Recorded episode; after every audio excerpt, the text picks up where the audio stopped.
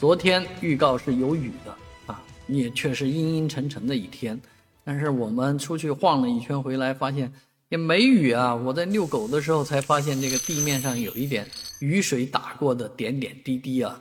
那这个雨是看看样子，嗯，其实盼了半天没怎么来。而但是呢，冬天到底入冬没入冬啊？十二月五号通常是上海入冬的日子啊。今这个网上有调查，啊，按照今天的这个天气来讲的话，看样子还真没入冬啊。或者也有人说险入冬，那其实这个入不入冬一点意义都没有，因为后面这一周的走势就是升温。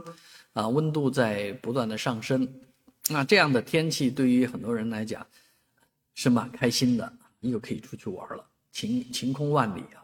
那在外面玩也要注意增减衣物，不要出太多的汗啊，这样导致这个呃身体不适。